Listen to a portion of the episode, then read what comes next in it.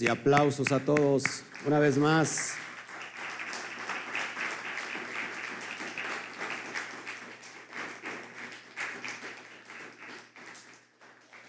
Shalom, Shabbat Shalom a todos aquellos que nos empiezan a seguir en esta tarde, en esta bonita tarde de, de Shabbat. Estamos muy contentos por todo lo que está aconteciendo.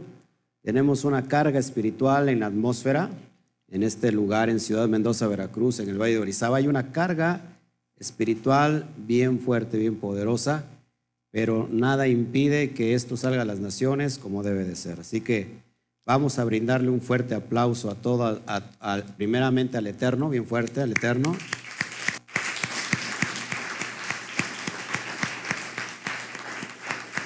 Baruch Hashem.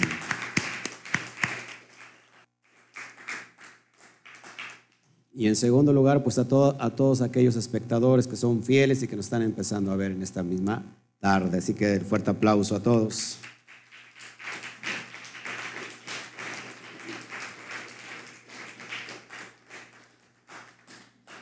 Estamos por meternos a una allá hermosa, preciosa. Siempre digo lo mismo, ¿verdad?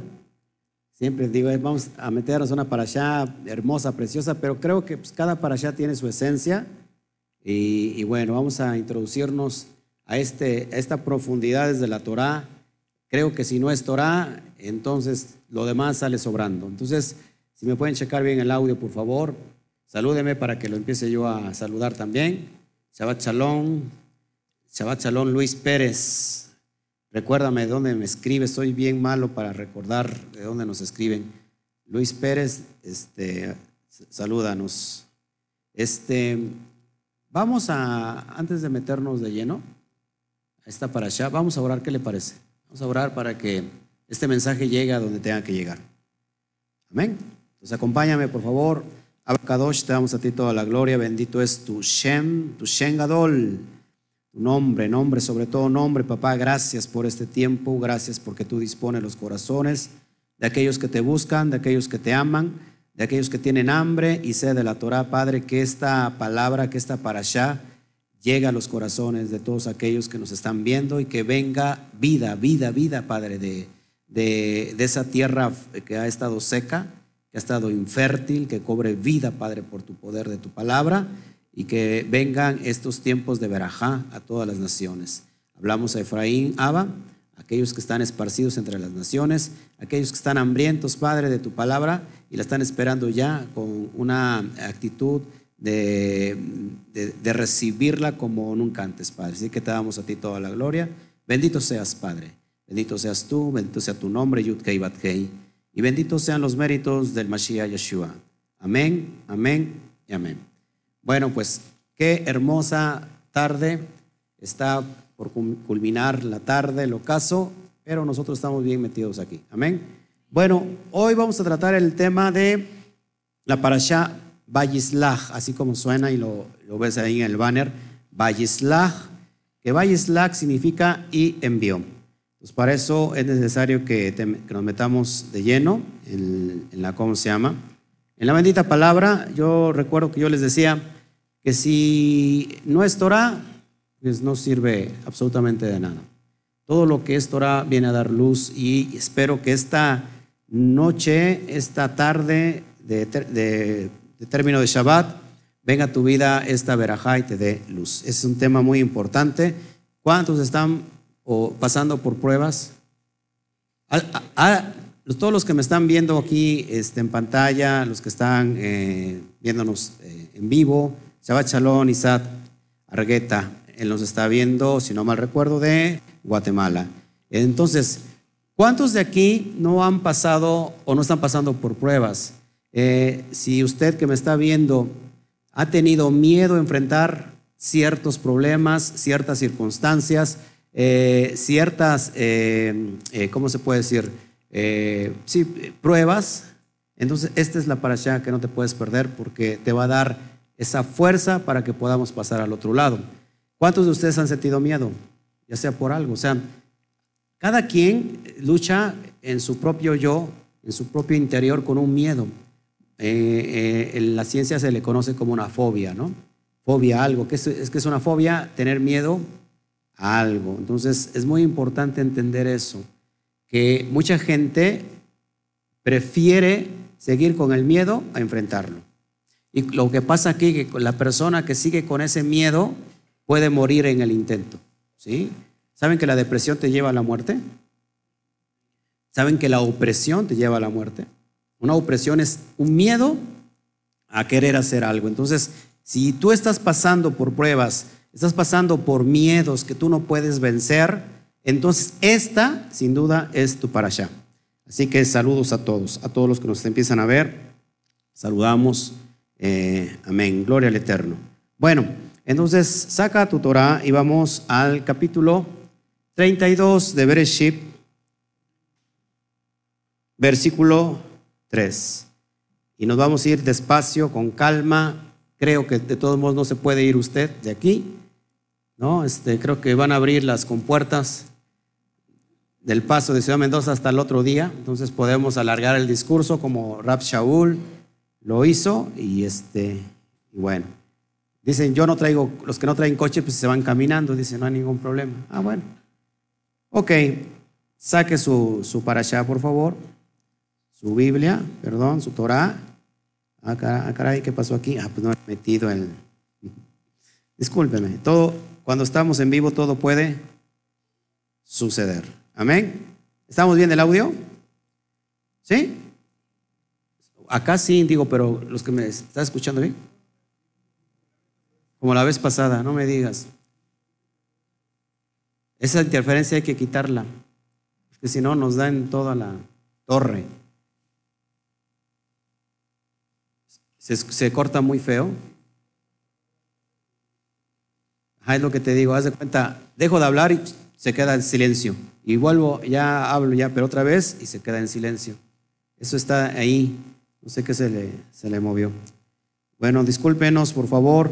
La verdad es que última, últimamente estamos recibiendo mucha oposición. Ayer en, en la transmisión del Shabbat Night Live estábamos recibiendo mucha oposición y creo que en esta semana recibimos mucha oposición. Creo que estamos haciendo las cosas bien para el Eterno y es por eso.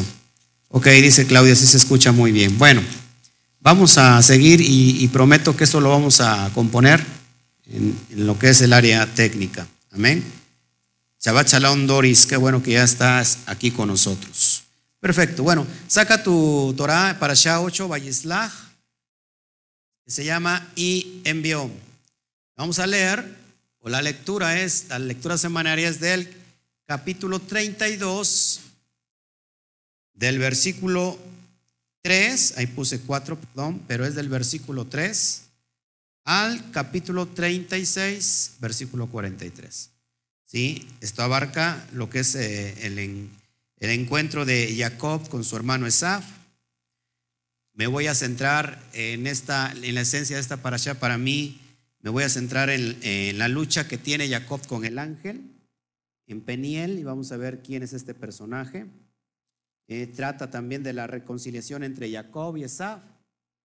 Y bueno, vamos eh, también abarca la deshonra de Dina, de Dina que la violan. Hace un rato estábamos platicando en la mañana de, esto. Y bueno, y por último, Elohim bendice a Jacob en Betel. Amén lo que vamos a ver. Este, y ya después termina con la descendencia de Sat, que eso no nos interesa a nosotros, así que nos vamos a enfocar a lo que nos interesa. Amén. Bueno, entonces, para ir eh, tomando, eh, ¿cómo se llama? Saborcito a esta tarde, voy a confiar que todo se está oyendo bien. Doris también dice que se escucha bien, pero es, el efecto ese que les digo, es el efecto que hablo y se escucha un zumbido y ya dejo de hablar y se queda muerto. El problema es que se van cortando las palabras. Entonces, saca tu Torah. Oh, ¿Qué pasó? Se me está yendo aquí la línea. Y vamos a, al versículo 3 del capítulo 32. Vayislach Yaakov Malachim Lefanaf Elesaf, que significa, y envió Jacob ángeles delante de él a Esaf su hermano. Si tú ves en tu Torah, dice la palabra mensajeros. Acuérdense que malachim es qué? mensajeros. Ahora, muy importante aquí, porque acuérdate que toda la, palabra que es inspirada por el, por el Eterno, nunca, siempre, nunca está siempre en, eh, la forma literal, en Peshat. Muchas veces es, es, una analogía, están en sentido analógico. Eh, y vamos a ver quiénes serán estos mensajeros. ¿Cuántos creen aquí en la manifestación? Lógico, que lo espiritual siempre va a manifestarse en lo físico. ¿Cuántos creen eso? Porque mucha gente nosotros solamente vemos a lo espiritual como algo espiritual muy independiente de lo físico. Muy fácil, le voy a poner un ejemplo, que es un poquito burdo, pero creo que es válido. ¿Cuántos de ustedes han estado enfermos y han orado por ustedes y, se han sanado? ¿No? La oración es, es, es que espiritual. Sin embargo, su enfermedad es física. Entonces, ¿por qué? Pregúntense por qué. Por una oración que tiene, que, tiene esencia espiritual, entonces se, se, manifiesta físicamente porque se sana. Entonces, la, lo espiritual siempre va a qué? A manifestarse en lo físico. Por ejemplo, nuestro hermano Toño, que ahorita no está, se fue con los niños, tenía una tenía un, este, ¿cómo se llama? Una hernia, marca acme. Y oramos, bendito sea el Eterno, ¿y qué pasó con esa bola? Se le expandió, ¿no? Porque hoy ya tiene toda, todo el estómago así. No, se fue esa hernia de una forma sobrenatural. La oración era qué? Espiritual, la hernia era física y sin embargo lo físico se extrajo, se fue. Entonces es muy importante que abramos siempre los ojos a estas, a estas dimensiones espirituales. Amén. Y es en este concepto que voy a hablar. Jacob envía mensajeros a la tierra de Seir, esto es en el campo de Don, donde Esab habitaba. Acuérdense, si nosotros recordamos, Esab estaba habitando en la tierra de Seir, pero Jacob, preocupado e inseguro del futuro encuentro con su propio hermano, el malvado Esab, él estaba muy así, muy preocupado porque ¿qué pasó con Esab? Lo aborreció. ¿Y cuál era el propósito de Esab? Matarlo. ¿Se acuerdan que Esab se fue? Que Jacob se fue. ¿A dónde se fue? ¿A la tierra de qué? De Harán, ¿sí? donde vivía Labán. Ahí estuvo trabajando cuántos años por Lea y cuántos años por... ¿Eh? Siete y siete, catorce años. En total estuvo veinte años. 20 años esperando el encuentro, ojo aquí, esperando el encuentro de verse nuevamente con su hermano Esaf. Imagínense, ya desde ahí vamos a empezar a detectar el temor que tenía Jacob. Si tú, fíjate, si tú esperas durante mucho tiempo, o si tú dejas de hacer, si tú dejas, ¿cómo, es el? Si tú dejas de hacer lo que te, lo que, en pocas palabras, para que me entiendan, no sé qué está pasando, es que aquí, tú tienes que hacer hoy lo que te toca hacer hoy, no dejarlo para mañana. Muchas veces nosotros posponemos algo, vamos posponiendo. Sí, yo sé que me lo tengo que enfrentar, yo sé que tengo que hacer esto, pero lo voy posponiendo, no sé si me explico, lo voy posponiendo. No dejes para mañana lo que tienes que hacer hoy. ¿Todos aquí? Jacob nada más dejó pasar 20 años. 20 añitos. ¿Qué está pasando? 20 años. ¿Sale? Entonces, él tenía un miedo bárbaro, él tenía, él estaba muy preocupado por la reacción que hubiera tomar, que tendría que tomar su hermano Esa. ¿Cuántos de ustedes cuando tienen un conflicto, sobre todo con los familiares? Fíjense, es muy difícil pelearse con familiares. Cuando te peleas, a lo mejor tienes un disgusto con otras personas que no son tus cercanos. Bueno, se siente feo. Pero ¿qué pasa cuando tú te peleas con tu propio familiar? Y que te lo tienes que encontrar. En la reunión anual de cada diciembre, ¿no? Por ejemplo. Dices, híjole, me lo tengo que encontrar. No sé qué reacción vaya a tomar. Y ese suceso a Jacob le llevó cuántos años? 20 años. ¿Por qué? ¿Por qué? Porque solamente se lo imaginaba este Jacob. Porque sabía que Saf lo quería qué? Matar. Amén. Y fíjate lo que dice Bereshit, capítulo 27, versículo 41. Se cambiaron las, las letras ahí en el, en el, en el PowerPoint. Aquí en, directamente en, en vivo está, está perfecto. Fíjate cómo dice, y aborreció Esad a Jacob por la bendición que su padre le había bendecido y dijo en su corazón, llegarán los días del luto de mi padre y yo mataré a mi hermano Jacob. Eso lo vemos en Bereshit 27, 41. ¿Qué quería hacer Jacob? Matarlo. Acuérdense, Jacob era un qué? Perdón, Esab era un qué? ¿Cuál era la característica de Esab? Era un cazador. Era un hombre fiero, un hombre de campo, lo mismo que encontramos con Ismael, un hombre fiero. Y que por último el padre le dijo, ¿sabes qué? Tú eres un hombre de espada, eres un cazador, era un guerrero. Imagínate a Jacob, por su parte Jacob, ¿qué era? ¿Un? Un morador de tiendas. Nótese la naturaleza de ambos. Uno pacífico, uno estudiando Torah. ¿Cómo tiene que ser el hombre que estudia Torah? pacífico, manso, así como Beto, manso. ¿Sí? Así, así. Seamos mansos. ¿Y usted qué dice? Yo seré manso, pero no seré menso. Es mucha gente dice eso. Entonces, el que estudia Torah, ¿cómo? Fíjense, la transformación de Moshe. Moshe Rabenu era un hombre que era un guerrero. Es más, él mató a un egipcio. ¿Se acuerdan? Y después, ¿cómo, cuando lo llama el Eterno, en qué se convierte este Moshe? En alguien completamente pacífico. Dice la Torá que era el más manso sobre la tierra, lleno de mansedumbre. ¿Cómo tiene que ser un hombre que estudia Torá? Manso. ¿Sale? Su parte, eh, su hermano Esab era una persona que lo quería matar. Sigamos adelante. Los mensajeros le entregan el comunicado. Eso lo vemos en, en Génesis 33.5 y dice, así le dirán a mi amo, a Esab, así dijo tu servidor Jacob, con Labán fui un ajeno y he demorado mi retorno hasta ahora. Este, subraya por favor ese, ese texto. Versículo 33 capítulo 33, versículo 5 dice, y alzó sus ojos y vio a las mujeres, ahí donde estoy, Bereshit, ¿sí?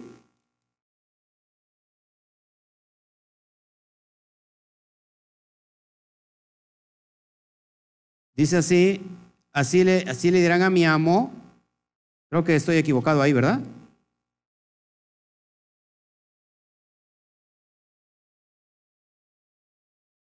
Bueno, ahí, hubo un error de una equivocación. Es el verso, a ver, ayúdeme por favor.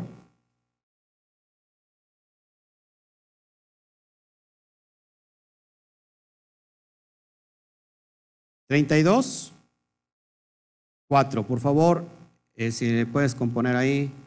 Treinta y dos, cuatro de Bereshit, yo te lo digo, por favor. Te lo leo. Dice, y les mandó diciendo, así dirás a mi señor, Esab, así dice tu siervo Jacob, con Labán he morado y me he detenido hasta ahora. Pues subraya, por favor, con Labán he morado. En el original es, con Labán fui ajeno, fui ajeno, ¿sí? En el capítulo 32, versículo 4 de Bereshit. Shabbat Shalom, Connie.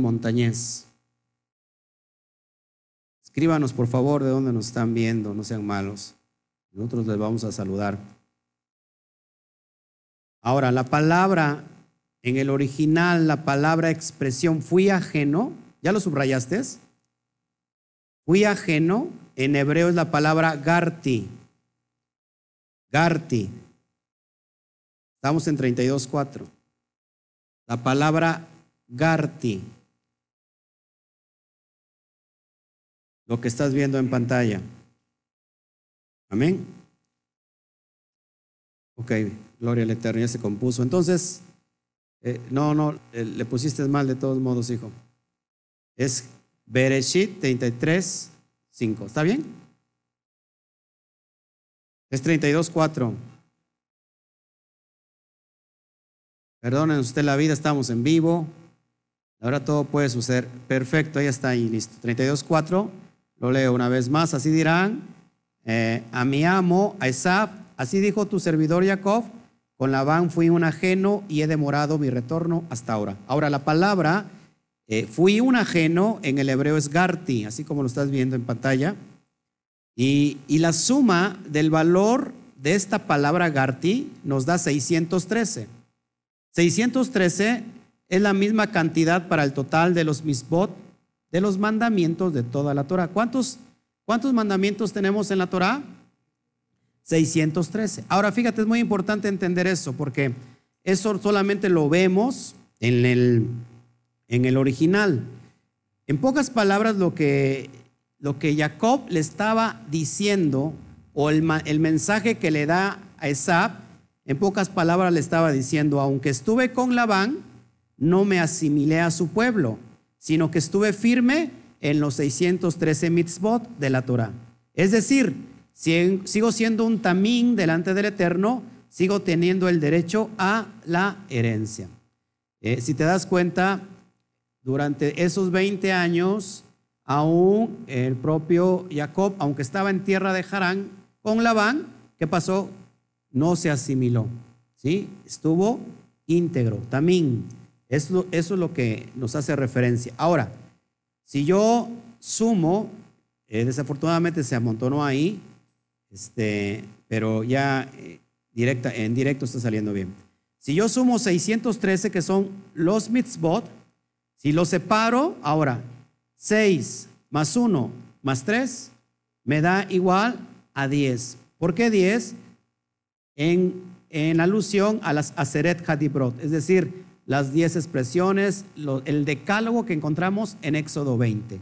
Entonces, hay muchas personas que, pueden decir, em, es muy difícil guardar los 613. Ah, ¿Cuántos se han preguntado, ¿Cuáles serán los 603? ¿Estarán todos vigentes?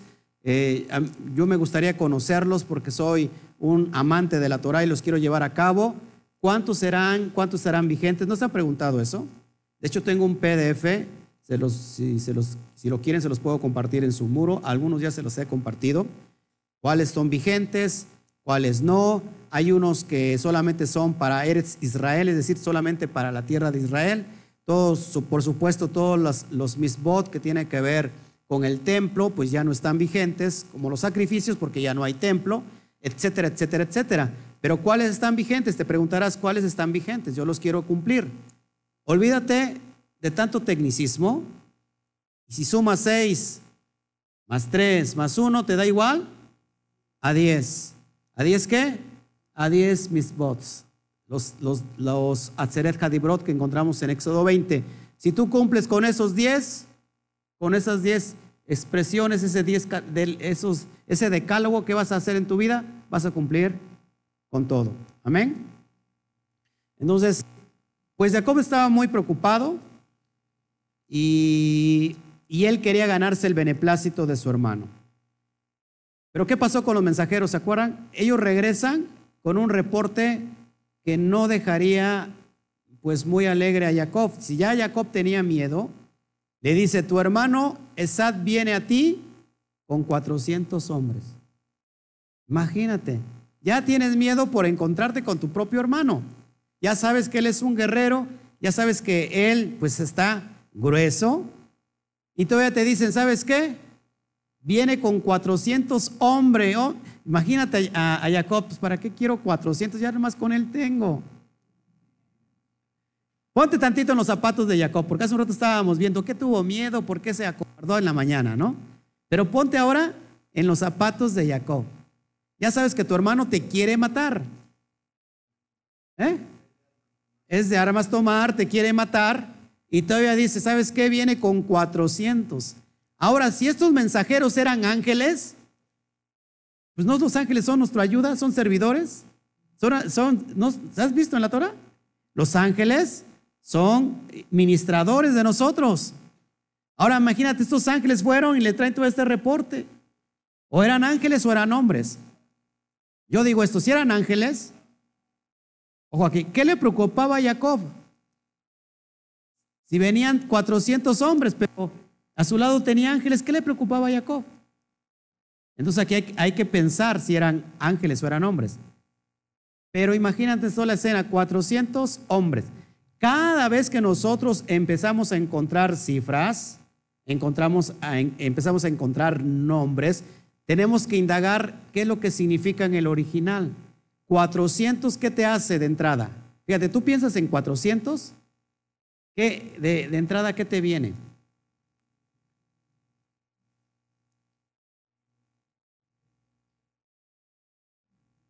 Estábamos estudiando hebreo. La letra hebrea, la tab, vale 400. Entonces, lo que ves en pantalla es la letra la pictografía de la, la pictografía, perdón, de la letra baf vale 400. ¿Y qué significa 400? Perdón, ¿qué significa la letra baf? Pacto, señal. La pregunta es, no creo que Jacob venía, perdón, no creo que Sad venía a Jacob a hacer un pacto. ¿Qué, qué, ¿Cuál era la intención de, de Sad? Matarlo. Entonces, por eso es muy importante esto, hermanos, que no todo lo que brilla es luz o oro. Todo lo que brilla es oro. Sí, eh, se movía en la apariencia, como ahorita lo vamos a ver Viene con 400, pero no para hacer un pacto, al menos no de vida, al menos no de shalom. Viene a hacer, como, hacer un pacto de qué? De muerte. Y vamos a ver más adelante porque es muy importante esto, por favor. Así que no te pierdas de todo lo que estamos nosotros entendiendo. Déjeme saludar. Saludos desde California a Sham. Fuerte aplauso a California.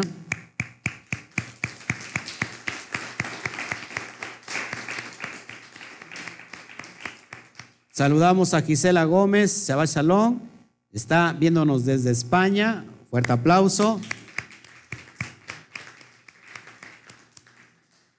Saque cuentas. Si son las seis de la tarde ahora aquí en México, son siete horas de distancia de diferencia a España.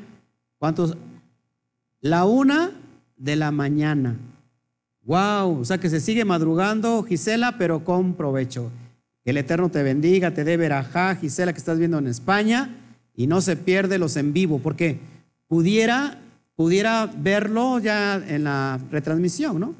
Ya tranquilo en su casa, pero lo ve en vivo, porque él...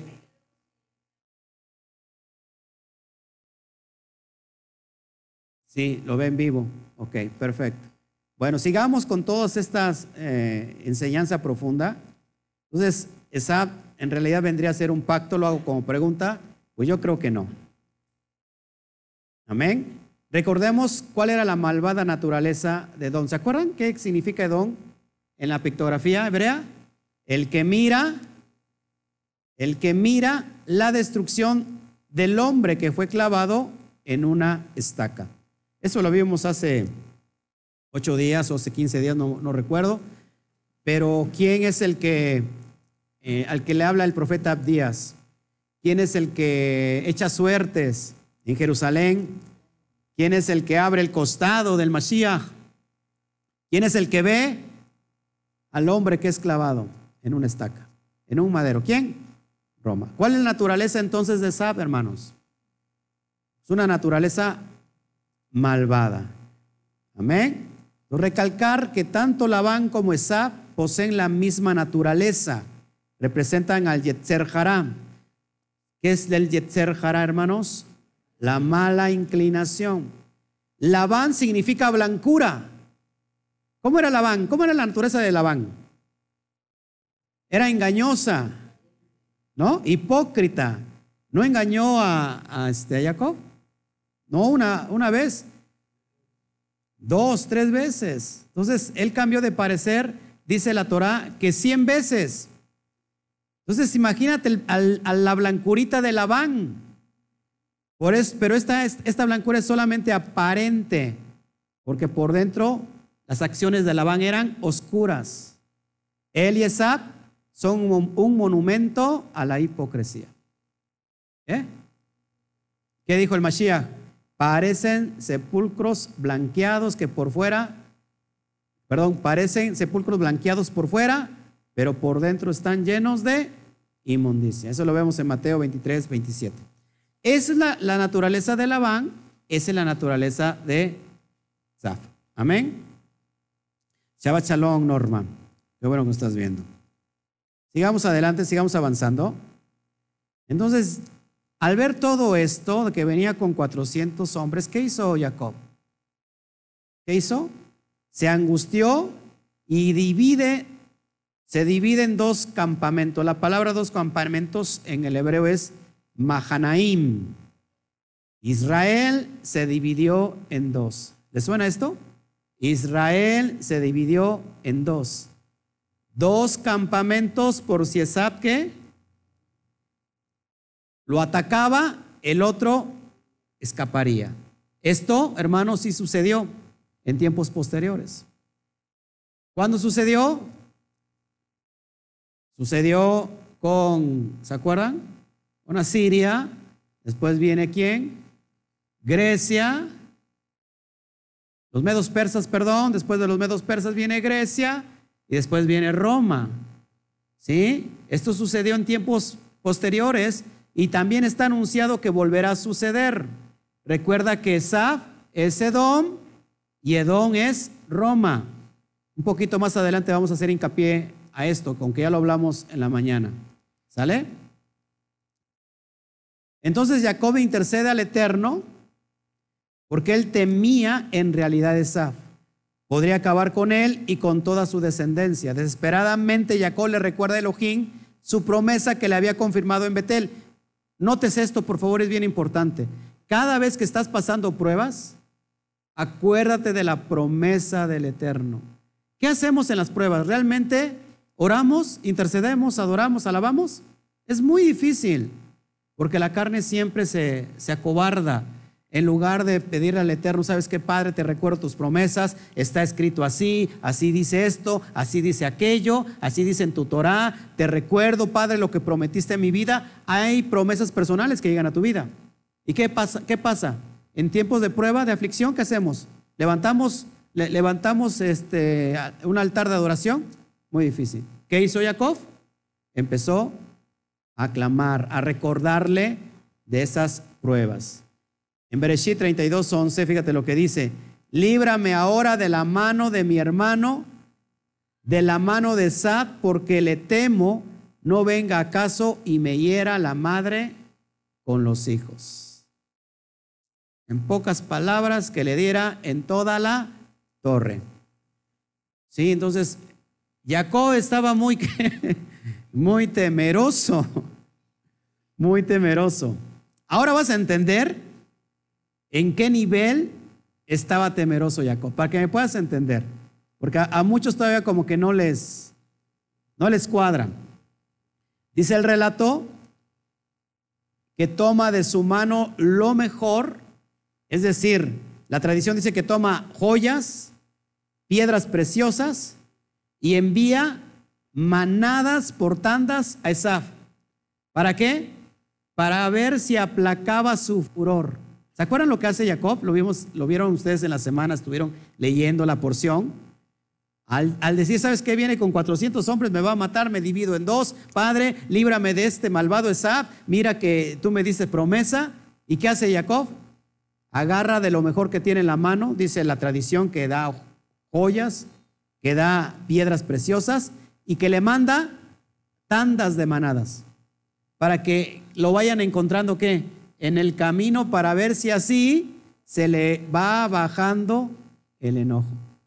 Qué tremendo. Cuando haces pacto con el enemigo, eso no lo hagas. Confía en el Eterno. Él es el que te va a librar en la batalla. Él es el que te va a sacar de ahí. Pero mucha gente quiere hacer pacto con el enemigo. Mira, no te metas conmigo, enemigo, y mira, prometo ya no predicar tanto. ¿Sí? pero mira, si tú ya no te metes conmigo, prometo ya no ir todos los Shabbat, voy un Shabbat sí, un Shabbat no. Eso es lo que quiso hacer Jacob, apaciguar el furor de su hermano. Imagínate que yo esté queriendo apaciguar el furor del enemigo, del, del Satán. El Satán está enojado. ¿Sí o sí? ¿Qué es lo que tengo que hacer? Confiar que en el Eterno. No sé, no sé, a muchos los veo como muy apaciguados. Como que ya hicieron pacto con el Satán. Como que estamos tranquilos, aquí mejor ni le movemos mucho. ¿Qué pasa cuando le pegas a un hormiguero? ¿Y qué se alborotan y ya? Te van a picar. Y tú dices, ah, pues está el hormiguero, está re feo, pero mira, si yo no me meto con el hormiguero, el hormiguero no se mete conmigo, nos la llevamos tranquilo, hasta le invito unos cafecitos. Es más, les doy de las obras a las hormiguitas y hay que vengan y vayan, no se metan conmigo. Porque si yo me meto con el hormiguero, me van a picar. Y mucha gente quiere hacer eso con el enemigo. Al enemigo lo ve como un gran hormiguero y dice, si le pego, me va a picar. Es más, muchos dicen que no se meten con, con el Satán, porque dice que, de regreso, o sea, en el colazo es donde le van a dar, le va a dar a la persona. Entonces, hay iglesias enteras, yo conozco, yo conocí, donde dicen, mira, con el Satán no nos metemos. Entonces, cuando te metes en, en, pacto con el Eterno, te estás metiendo directamente con el enemigo. Entonces, ¿qué hizo? Jacob empezó a confiar también en qué? En su, en su propia persona en sus recursos. Mucha gente quiere salir adelante con, sus propios recursos. ¿Sabes? Estoy pasando en pruebas, pero no, yo tengo recursos, tengo talento para hacer esto, tengo talento para hacer aquello y confías en tus propios recursos. Yo no sé si todos están viendo para abajo, no sé si le está hablando la Virgen hoy. Si usted viera, nadie se ríe, nada más me río yo. Bueno, seguimos adelante. Sí, amén. Seguimos leyendo entonces. Esto es bien impresionante porque lo que sigue vamos a ver la, lucha de, que tiene Jacob con el personaje misterioso, que ya se los puse yo en pantalla. Y vamos a ver con quién se enfrenta. Y acá tenemos varias, varias interpretaciones que las quiero un poquito traer a colación. Fíjense para que póngase tantito ahora en el lugar de Jacob. Dice que se levantó en aquella noche, tomó a sus dos esposas, a sus dos siervas y a sus once hijos. Acuérdate que todavía no le había nacido el último. ¿Se acuerdan quién era el último? Benjamín. Y dice que pasó el vado de Iaboc. Para que entiendas que ese, ese vado es el arroyo tributario del río Jordán, que desemboca en este último, entre el Iam Jamelá, es decir, el mar muerto, y el Iam Keneret, el mar de Galilea. Entonces, es cuando en esta, eh, ¿cómo se llama?, oposición, en esta presión, sabe que se va a encontrar definitivamente con Esaf y pasa el vado. Pero dice que regresa, regresa, dice la tradición, que regresa una vez que pasó a sus dos esposas, a sus hijos, regresa, regresa y es ahí donde tiene el encuentro con quién? Vamos a ver con quién. Amén. Dice que habíase quedado Jacob solo y luchó, con un varón, así dice en, el original, con un varón. La palabra varón, si me la pones por favor en, este, ok, ya la tengo acá, porque aquí se me corta. La palabra varón en el hebreo es ish. Ish. Con él dice que se encuentra con un varón, dice hasta despuntar el alba. Y Jacob lo venció. Pero este le disloca que la articulación del, muslo de Jacob. Yo por eso pienso mucho en, en Toñito, en esta, eh, en esta porción. No sé, ¿por qué será? I don't know. Pero tú y yo tenemos que, tener un caminar diferente. Ahorita lo vamos a entender por qué. ¿Qué le dijo? ¿Qué le dijo el, el varón misterioso? Que le dijo, déjame porque raya el alba, dijo el varón, y Jacob le contestó, no te soltaré hasta que qué, hasta que me bendigas. Eso es lo que dice en la Torah, pero vamos a ver entonces quién es este varón. ¿quién será este varón misterioso? Bueno, yo les traigo las pruebas de quién es este varón, porque hay muchas, hay muchas eh, eh, interpretaciones. He escuchado varias interpretaciones fuera de contexto. Algunas de ellas aluden que este varón era el ángel protector de Saf. Es decir, que en realidad Jacob lucha con el ángel que protegía a Esaf. Por eso dice que lo venció. Otros dicen que este, que este ángel era el mismo Satán, por la expresión, déjame porque ya raya el alba. Porque dicen, que ángel de luz le va a temer a la luz? Sino el mismo Satán. Esto se me hace algo, ¿cómo se puede decir?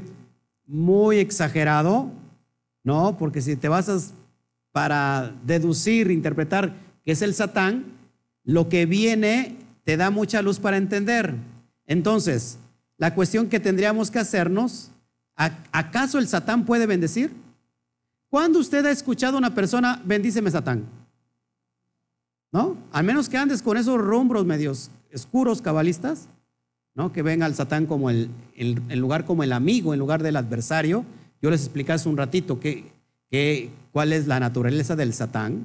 Entonces, ¿podrá el Satán bendecir? ¿Qué, dicen ustedes? Él creen que tiene la autoridad para otorgar el propósito a, a Jacob, para mencionarlo, cambiarle el nombre y en el nombre está el propósito del mismo pueblo elegido por Yahweh. ¿Creen que él tenga esa autoridad? Claro que no, dígale al de junto, claro que no. En el capítulo 35, versículo 10, vamos para allá, 35, 10, para que entiendas que vamos a ir atando cabos. ¿Quién es el que pelea con Jacob? En el versículo 10 del capítulo 35 dice, y le dijo Elohim, tu nombre es qué? Jacob, no se llamará más tu nombre Jacob, sino Israel será tu nombre. Y llamó su nombre Israel. Aquí le confirma Elohim que le había cambiado el nombre. Entonces, hermanos, el Satán no le pudo haber cambiado el nombre. ¿Quién estaba peleando con él? Un malaj, un malaj de Yahweh. Y vamos a ver en qué, en qué aspecto estaba peleando con él, porque también Podrán decir otros por ahí, ¿no? Eh, ¿Acaso Jacob puede vencer a un ángel, a un ángel poderoso? Pues vamos a ver esto. ¿Qué estaba pasando Jacob en esa noche? Fíjate, muy, muy importante que entiendas eso. Métete en la escena y empieza a meditar. Jacob estaba afligido y angustiado aquella noche intercediendo en una lucha espiritual sin cuartel. Eso es lo que, lo que significa la lucha. Está afligido y se mete a interceder en una lucha que espiritual sin cuartel. Pero también esa lucha estaba tomando qué? Relevancia en el plano físico. ¿Por qué? Porque él salió desconyuntado. Lo espiritual se va a manifestar siempre en lo físico, como hace un rato les dijo. Recordemos la noche para que tengas más o menos una, una referencia. ¿Qué pasó con alguien también en una noche que tenía una lucha tan, fuerte espiritualmente hablando que empezó a sudar gotas de sangre? Yeshua. Imagínate esa escena. No solamente Jacob tuvo temor, hermanos, porque recordemos esto. A veces nosotros juzgamos de por fuera y no nos metemos en la esencia del personaje, pero aquí estamos hablando de cosas muy serias. Eh, el Mesías estaba, sabía que él iba a morir en ese madero. Y él era tanta su, su miedo, su temor. Acuérdense que dijo, si te es posible pasar de mí esta copa, Padre, este sufrimiento que tiene que ver con la copa, con la copa al cáliz, el sufrir, que le dijo, pásame de esto, Padre, pero que no se haga mi voluntad, sino que se haga la tuya. Y él, él empezó a sudar gotas de sangre. Imagínate el estrés. En un momento de estrés, hermanos, ¿qué hace con tus, con tus, ¿cómo se llama? Tus bolsas capilares se empiezan a qué? A reventar. Él estaba en el huerto de Getsemaní. ¿Alguien sabe qué significa Getsemaní? ¿No? ¿Alguien, ¿Alguien sabe qué significa Getsemaní? ¿Eh? Prensa de aceite. Prensa de aceite. La aceituna, el aceite que tú ves y que normalmente usamos para orar, lleva un proceso. Y ese proceso, esa aceituna que conocemos es prensada, machacada eh, a presión para que entonces ¿qué? se extraiga el aceite. ¿Qué estaba pasando ahí con Yeshua? Estaba siendo prensado. Imagínate la capacidad y el, y el potencial que estaba sobre él de estrés, de sufrimiento. Tanto que él sabía que él iba a morir, sabía que era el Mesías, pero no quería ir a la muerte, no él. Él sabía que tenía que ir, pero ¿quién se oponía ahí? Su carne era débil. Es lo mismo que está aconteciendo con Jacob. ¿Quieres que, que sacar lo mejor de ti? Muchas veces decimos, Padre, saca lo mejor de mí. No sabes ni lo que estás diciendo. Padre, saca lo mejor de mí. Padre, haz tu voluntad, que no sea la mía. Y efectivamente ahí va la prueba. El Padre está sacando lo mejor de ti. Ahora una cosa es el aceite eh, virgen al aceite extra virgen. La mejor calidad de aceite. Entonces, hermanos, si estamos pasando una prueba, o si vamos a pasar a una prueba, ¿qué es lo que tienes que hacer? Decirle, Padre, yo sé que estás sacando lo mejor de mí. Yo sé que después de esta prueba, de este prensado, va, voy a ser una mejor persona. Pero de todos modos el miedo no se va. ¿Y Jacob estaba qué? Miedoso. Ya puedes entender la, la esencia de Jacob. Ya puedes entender la actitud de Jacob. No se iba a enfrentar a cualquier cosa. Sabía que podía morir. Y lejos de que él muriera, o sea, pues dice, ¿sabes qué? Muero y ya. Pero ¿qué iba a pasar con, todas sus, con todos sus hijos? Sabía que esa descendencia era la, que estaba siendo profetizada por el Mashiach, por, perdón, por el Eterno. Se iba a morir toda mi casa, ¿qué va a pasar conmigo? No sé, ¿alguien se ha enfrentado a la muerte? Por ejemplo, aquí hay una persona que se ha enfrentado a la muerte. Mucha gente no, a veces lo toma con mucha madurez, pero no toda la gente toma el proceso de la muerte como tal. Y puede venir una lucha tremenda. Entonces, los, los, eh, los vasos capilares se dilataron del Mashiach. Amén. La, la lucha que Jacob tenía era, ojo, apúntelo por favor, no era contra el ángel. La lucha que Jacob tenía era contra su propia carne. La lucha que tenía el Mashiach era contra qué? Su propia carne también. Lo que iba a pasar al día siguiente. Fíjense, la carne es débil. Y lo curioso es que diablo en inglés también se escribe débil. Débil. La carne es débil. Y es allí donde nos muestra que la carne, en la carne radica el Yetzer Jara, lo que hace un rato les dije, que es el Yetzer Jara, la mala inclinación o también la inclinación diabólica. Es por aquello que tenemos que vencer por medio del Ruach. Entonces, en realidad, el Malak de Yahweh, apúntalo por favor, estaba luchando junto con Jacob y no en contra de Jacob. ¿Todos aquí? No sé si han estado eh, metidos ustedes en un, en un éxtasis en una atmósfera neviud donde se ponen a interceder con tanta intensidad que dejan el lugar físico. A mí me ha pasado. Esto no lo he dicho al aire porque mucha gente dice, este, esta persona está bien loca, este, está inactiva mi, la, la transmisión. ¿Se cortó? ¿O me corté yo?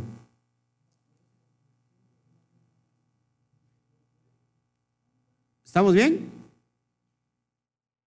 Ok, te digo que el enemigo, este, el enemigo está, está, este, ya lo estoy viendo acá. Ok, fíjense esto, por favor, no se me distraigan porque vamos a terminar. Entonces, el malaj de Yahweh estaba luchando junto a Jacob. no en contra a Jacob. Les decía yo que esto no lo he dicho públicamente. En un momento de desesperación, yo entré en intercesión muy fuerte, muy poderosa, en unos grados que no me había yo metido, y yo sentí físicamente, no lo vi, toqué las sandalias de, de un malaj. Y en ese momento que estaba yo teniendo la lucha espiritual, en realidad no eran mis atributos los que me hicieron vencer. Era que un malaj estaba luchando conmigo. No sé si me, explico. Entonces tú tienes que confiar que siempre un malaj va a pelear junto contigo, no contra ti, ni tú contra él. ¿Quién va a vencer entre un hombre y un malaj por el eterno? ¿Quién crees que venza? Su malaj. No se compara la fuerza de un hombre con la fuerza de un malaj. Amén. Entonces la palabra que la Torah usa aquí en Génesis 32, 25, este varón, como Oish, sería una abreviación del término Isha Elohim, que quiere significar el enviado, el malaj de Elohim o el profeta de Elohim. ¿Sí? Entonces, ¿quién estaba peleando junto a quién? El malaj. Y ahorita lo vamos a ver por qué. Amén. Otros podrían decir como un hombre, pues como, como Jacob puede vencer al, al malaj. Oshia Hanabi, el profeta Oseas hace referencia a esto para que veas que no te estoy mintiendo. Si me puedes poner en pantalla, por favor. Dice así, lo voy a leer aquí directamente. Oseas, en el seno materno tomó por el calcañar a su hermano, con su poder venció al ángel, venció al ángel y prevaleció. Lloró y le regó en Betel y le halló y allí le habló con nosotros. Entonces aquí lo que estamos viendo, hermanos, que Oseas hace referencia a que él, este Jacob, ¿con quién lucha? Con un malaj. Otra referencia para que pueda decirte por qué peleó con un ángel. La palabra Israel, ¿qué significa Israel? Hace un rato escuché, ya mejor ni lo repito, lo que escuché de qué significa Israel. El que lucha junto a, el, a Elohim, a Elohim, el que vence junto a Elohim. En realidad Jacob recibió asistencia divina. ¿Se acuerdan un personaje que estuvo intercediendo? Y que le dijo el ángel, tardé tantos días porque había una barrera. Luchamos porque las potestades no me dejaban entrar. ¿Se acuerdan? Daniel, Daniel estuvo intercediendo y, ah, y intervino una asistencia divina. Jacob no desistió de su lucha hasta conseguir la verajá, la bendición. ¿Qué hizo, ¿Qué hizo Jacob? En su desesperación, ¿qué hizo? Luchó, luchó, no desistió, no desistas tú tampoco. Entonces, el Eterno, por medio de su mensajero, de su malaj, le envió ayuda, asistencia. Los malajín sirven al Eterno. Entonces levantan exaltación. ¿A qué horas? Al alba. Es por eso que el malaj de Yahweh le urgía irse de ese lugar y dice la Torah que lo bendijo allí. No dice qué bendición le dio, pero lo bendijo allí.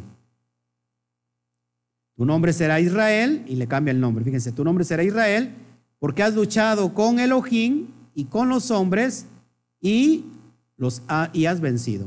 Una vez más, haciendo referencia a qué? A que el ángel fue el que luchó con, con Jacob. ¿Todos aquí? ¿Sí? ¿Estamos aquí? Seguimos adelante. Usted está copiando, quiero yo entender, ¿va? Porque no me, no me hace usted caso, pero está usted copiando por eso. Es que se siente bien feo, ¿eh? Gloria al Eterno. Estoy luchando yo mismo, tengo una lucha espiritual con, conmigo mismo, con ustedes, no sé cómo, cómo está el rollo aquí.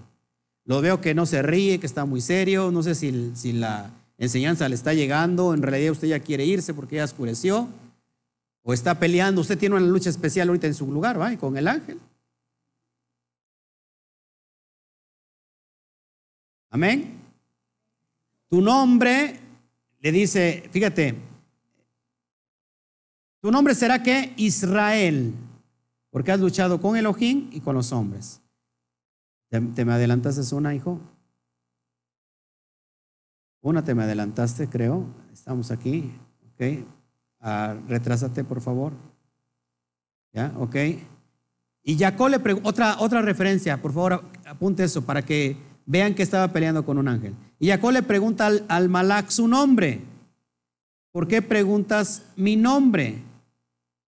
¿Sí? ¿Se acuerdan? Y no le da su nombre, pero tenemos una referencia en jueces 13, 17 al 18, cuando le pregunta, le pregunta a Manoa por ese ángel que interviene eh, en una intervención divina y le pregunta a ese ángel, ¿cuál es tu nombre? ¿Se acuerdan? ¿Qué contestó ese ángel?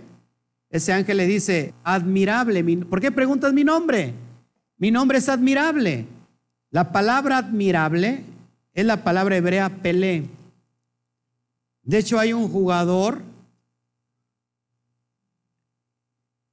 me contaron, ¿no? Que había, existía un jugador, ¿no? Un jugador de fútbol brasileiro, brasileiro hace años, ¿no? Me contaron, me contaron. Que se llamaba Pelé. ¿Alguna vez se preguntó por qué Pelé? Bueno, de ahí viene. Pelé, cuyo significado es admirable, maravilloso. ¿Cómo se llamaba este ángel? Pelé. Y vamos a ver por qué les traigo esta referencia. Aquí está lo profundo que le quiero enseñar. Pelé se escribe así, con la letra Pei, Lamed, Aleph. Pero si nosotros invertimos el orden de estas letras, nos da la palabra Aleph, así como suena, cuyo significado se referencia a la primera letra del alefato hebreo. Te voy a poner una pantalla para que tú lo puedas ver. Mira, ahí tenemos el Aleph. Todo el mundo sabemos aquí qué es el Aleph. ¿Cuánto vale el Aleph? Uno. ¿A quién representa el Aleph? La pictografía del Aleph es el toro, el líder, la fuerza, en pocas palabras, es el Elohim Todopoderoso. ¿Sí? Representa al Yud Kei Bat Kei, al Todopoderoso. Ahora, Aleph se escribe así como estás viendo. La puse de arriba para abajo. Aleph, Lamed y Pei Sofit, Pei final. Ahora, si yo invierto Aleph y cambio la letra la, que viene al, principio, la pongo al último, se convierte en la palabra Pelé, que significa maravilla, milagro. Es decir, que cuando el Aleph toca la tierra, suceden maravillas, milagros y señales. ¿Quién era este ángel? Era un ángel de Yahweh. Los ángeles, los malachín, son representantes del Eterno. Te preguntarás cómo hacía milagros Yeshua. Por medio del Aleph. Es más, él yo dijo, yo soy el Aleph y la Taf en, Apocalipsis. El Aleph está así, el Aleph, ¿no? Pero cuando se invierten los papeles, el Aleph, cuando toca la tierra, ¡pum! ¿Qué suceden? Milagros, prodigios, maravillas. Es así como funciona el mundo espiritual. Entonces este ángel era un ángel de Yahweh. Amén. Para que vayamos entendiendo. Los malajín representan a Yahweh en la tierra. Eh, era el malach de Yahweh quien asistía a Jacob esa noche. Y Jacob salió de allí cojeando, pero empoderado para enfrentar lo que se avecinaba. Nadie puede salir caminando igual después de tener un encuentro con el Todopoderoso. Sin duda, tu alma va a ser librada. Cuando alguien tiene un encuentro real con el Eterno, su caminar tiene que ser diferente. No solamente me, refiero a que salgas cojeando, porque acá puede ser una analogía. Si el hombre está en un camino equivocado, cuando tiene un encuentro con el Eterno, ¿su camino será diferente? ¿Eh? ¿Sí será diferente? Sí, claro que sí. Una persona está en un, camino de pecado, en un, en un camino eh, fuera de, pacto, y si tiene un encuentro real con el Eterno, ¿a dónde lo va a encaminar? Por el buen camino. ¿Y cuál es el camino? La Torah. No puedes tú, después de tener un encuentro con el Eterno, caminar de la misma manera que estabas caminando. ¿Todos aquí? Bereshit 32, 30 dice, y llamó Jacob el nombre de aquel lugar no lo veo aquí en pantalla. Peniel, ¿qué significa Peniel? Porque dijo, vi a Elohim cara a cara y mi alma fue librada. ¿En realidad vio cara a cara a Elohim? Ojo aquí, ¿eh? es, es importante esto. Dice la Torah que nadie puede ver al Eterno y vivir. ¿A quién vio? Al Malach.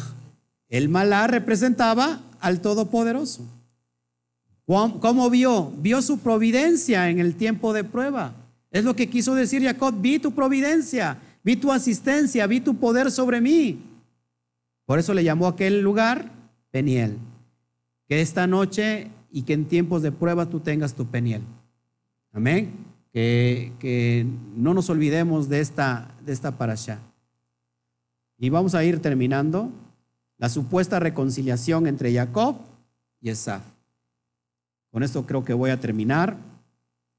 Dice la Torah que cuando vio Jacob que su hermano venía con sus 400 hombres, repartió a toda su familia y se inclinó a Esaf por siete veces, hasta que llegó a él. Esto es un sinónimo de humildad, hermanos, no de cobardía. En este, en este caso, sabía que era su hermano y que tenía un respeto por él, aunque fuere lo que fuere. Sinónimo de humildad. En la prueba tienes que tener un sinónimo de humildad. Muchos de nosotros en la prueba, en lugar de tener humildad, ¿qué es lo que nos viene a nuestra vida? Rencor, orgullo, arrogancia, rebeldía. Ah, estoy sirviéndole al Eterno y mira cómo me está yendo. Ah, mira, estoy yendo cada Shabbat y mira ya lo que me está pasando. Ah, mira, estoy, estoy, no sé, tengo tantos años guardando los pactos, un año. Y mira, no me ha ido bien, mira mis finanzas. Y empezamos a echarle en cara al Eterno, ¿sí o no? ¿Eso qué es? Un sinónimo de orgullo. Un sinónimo donde hay dos, dos plantas, dos frutos, o dos, ¿cómo se puede decir? Crecen de la misma manera, que son igualitos, pero que se diferencian de una sola cosa el trigo y la cizaña. Los dos son igualitos. El trigo, ¿cómo, ¿cómo, lo diferencias? Porque el trigo se dobla, pero la cizaña queda erguida. O somos trigo o somos cizaña. ¿Qué dice? Que el Padre, a través del Mashiach, viene a separar del, del trigo a la cizaña. La cizaña es orgullosa. Cuando todo va bien, ay, alabanzas al Eterno, ay, gloria al Eterno, ay, sí. Pero cuando vienen las pruebas, mm, ¿para qué? Me metí en esto, será lo correcto, mira cómo me está yendo, a lo mejor estoy mal, eh, me iba tan bien, ajá, sí, tú. ¿Qué es lo que tienes que hacer como Jacob? Sé humilde, inclínate al Padre. Ya me incliné una vez, vuelve, por otra más.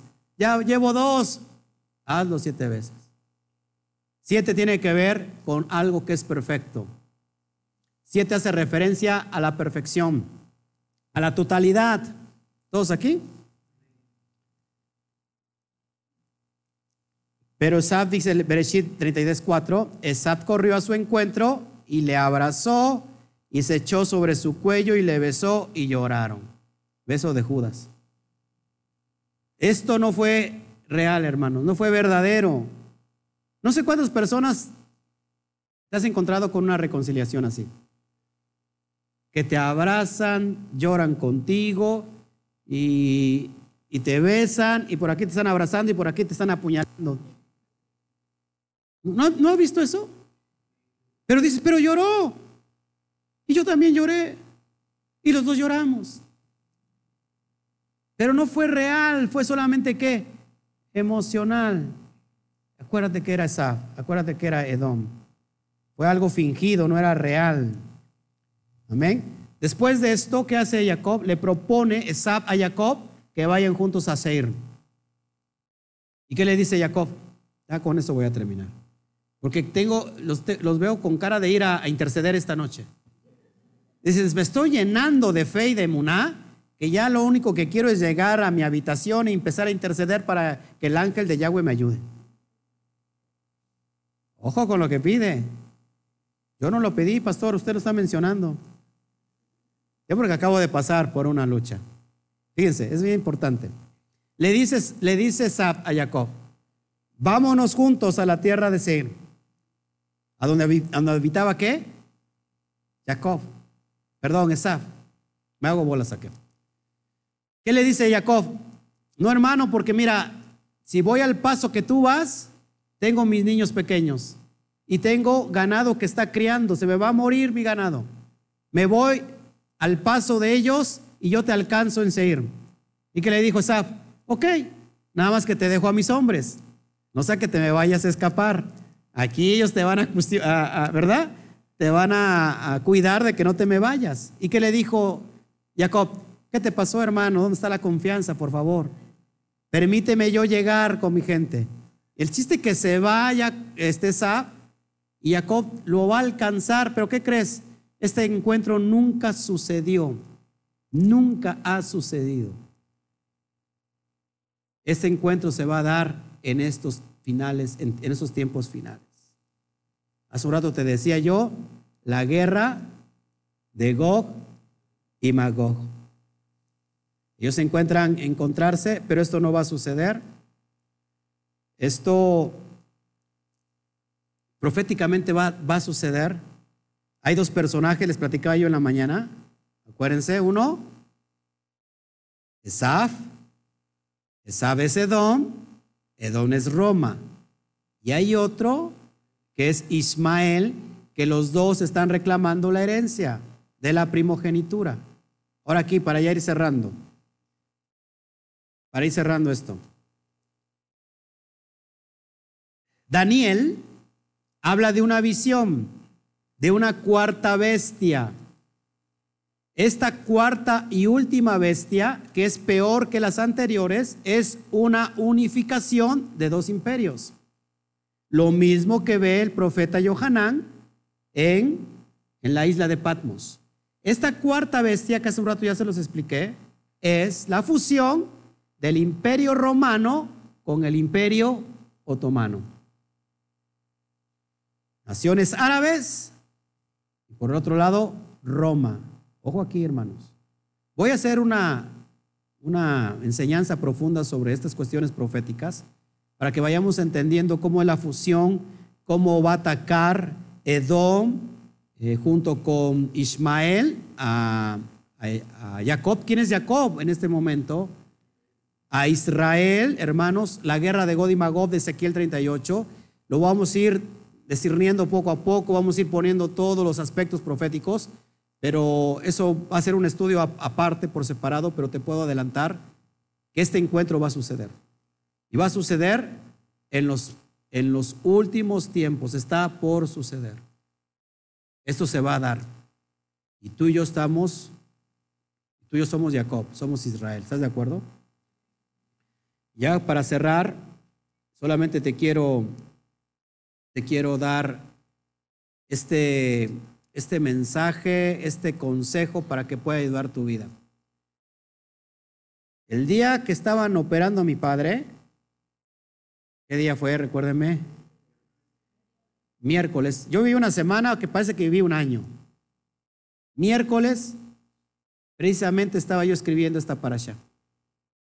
Se acababan de llevar a mi padre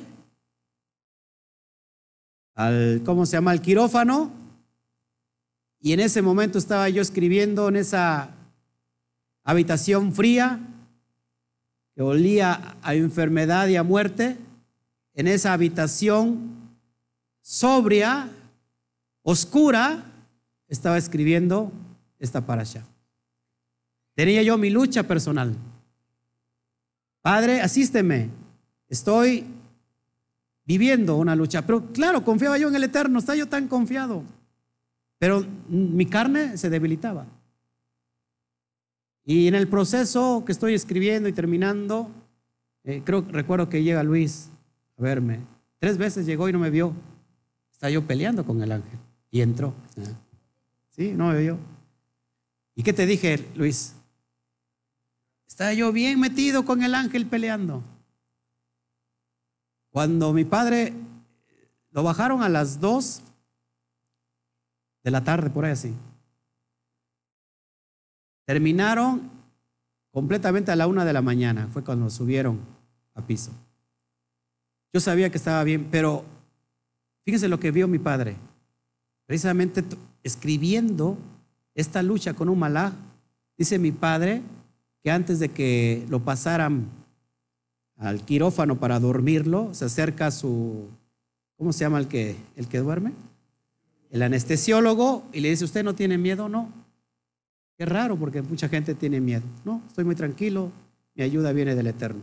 Pero dice que cuando ya estaban, eh, se metieron al quirófano, vio un hombre alto, vestido de blanco. Estaban los doctores y que los hizo a un lado. Y que, y que tocó con su mano el área donde tenían que abrir, porque los doctores no sabían a ciencia cierta dónde estaba alojado esa piedra. No sabían. Por eso se tardaron tanto tiempo para que no la fueran a regar. Pero dice que vino el ángel y tocó el área. Y que eso fue todo lo que hizo y que en ese mismo momento se fue. Los doctores abrieron exactamente en el lugar donde el ángel tocó. Y después, si usted ve a mi padre después de la operación, estaba mucho mejor que cuando entró a ella. Y yo ahora puedo entender esta alegoría. No estaba yo peleando solo. En esa fría o en esa fría habitación de ese hospital, alguien estaba peleando conmigo. Mi padre no estaba solo. Alguien estaba peleando con, con él. Lo que yo te quiero decir hoy en esta noche, que te aferres.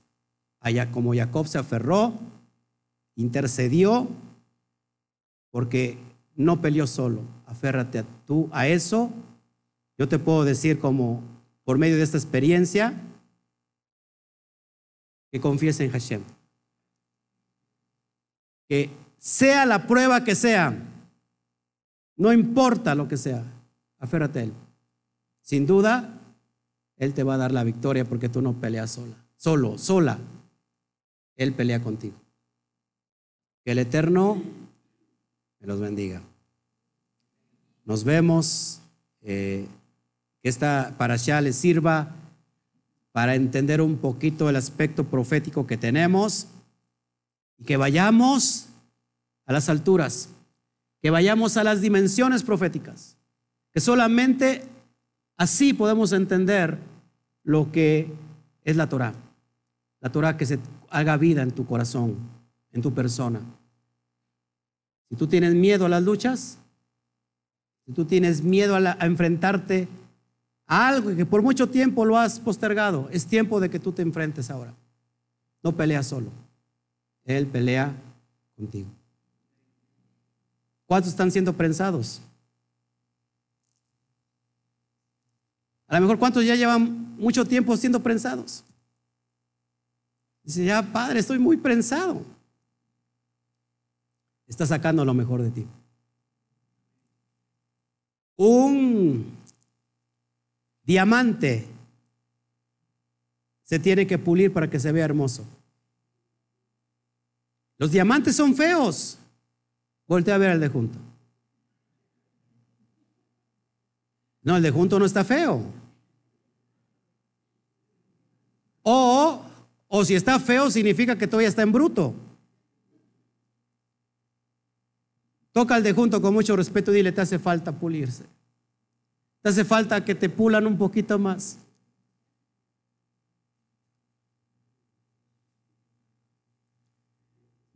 ¿Dolerá ser pulido? El, el, diamante se corta. Debiera hacer cortes. Luego se pule. Se saca lo mejor de lo mejor.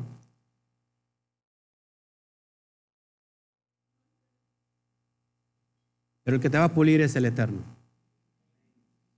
Así que si esa es su voluntad, simplemente déjate llevar. Amén. Aférrate a eso. Aférrate a salir de ahí. Aférrate a luchar junto con el ángel de Yahweh. Para que al último se escriba, y estos fueron los que vencieron. Los Kadoshim que vencieron, dice Apocalipsis. Amén. Dale un fuerte aplauso al Eterno por eso.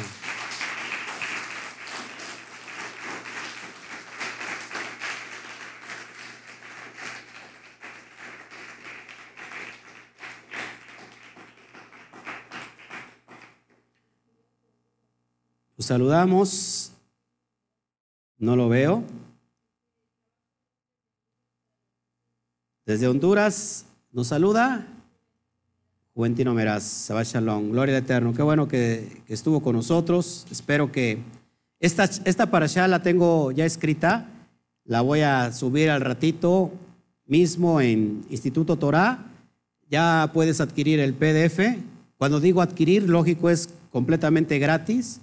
Lo único que tienes es que, que hacer es inscribirte. Eh, eh, esto es muy importante, hermanos, los que me están viendo hoy en vivo, que tenemos no sé cuántos inscriptores en todo el mundo, en todas las naciones, a Instituto Torah para recibir los PDF, pero de la congregación no tengo a nadie. A menos creo que a Luis y a Chío, inscritos en el Instituto Torah, ¿no? De ahí en fuera, los demás están luchando con el ángel y siguen en su lucha.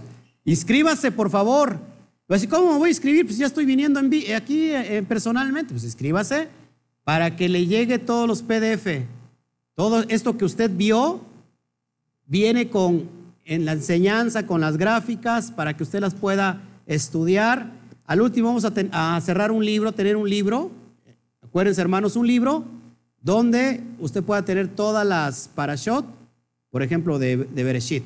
Las pueda estar estudiando una y otra vez. Amén. Pues que el Eterno me los bendiga. Nos despedimos de todo. Que, que Hashem les muestre el propósito esta semana para su vida. Que le dé fuerza, que le dé ánimo para venirnos a congregar. ¿A cuándo? El miércoles. ¿A qué horas?